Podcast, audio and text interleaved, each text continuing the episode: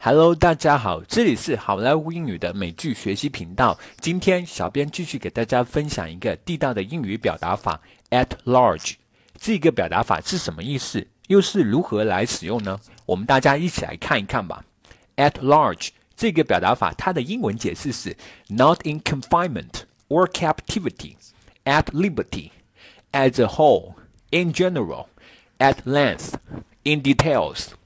它中文意思是未被捕、逍遥法外、普遍的、一般的、整体的、详尽的、仔细的。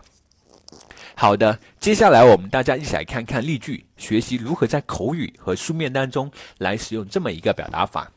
例句 Number one, it is disturbing to think that a dangerous wild animal is still at large in the quiet countryside. 在宁静的乡村里，有一只危险的野兽依然肆意逍遥，想起来未免令人忐忑不安。Number two. The gunman is still at large, and the police have ordered the temporary closure of all game clubs in the city. 这位持枪者仍然逍遥法外，警方下令暂时该关闭该市所有同性恋酒吧。Number three, some people support the measure, but the community at large will probably be against it. 一些人支持这一项措施。但是总体上来说，社区很有可能会反对的。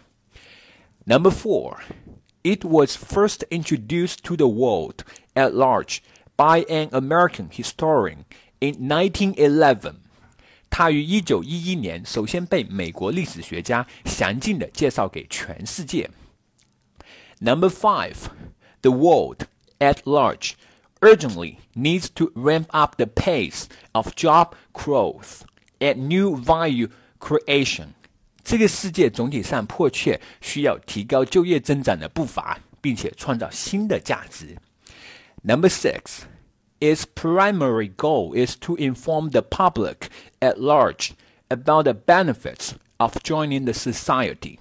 它最初的目的是详尽的告诉民众加入这个协会的好处。All right, everyone, that's it for today. 更多地道美剧英语学习资源，欢迎关注微信公众号“好莱坞英语”。我是主播 Vic，我们明天再见，拜拜。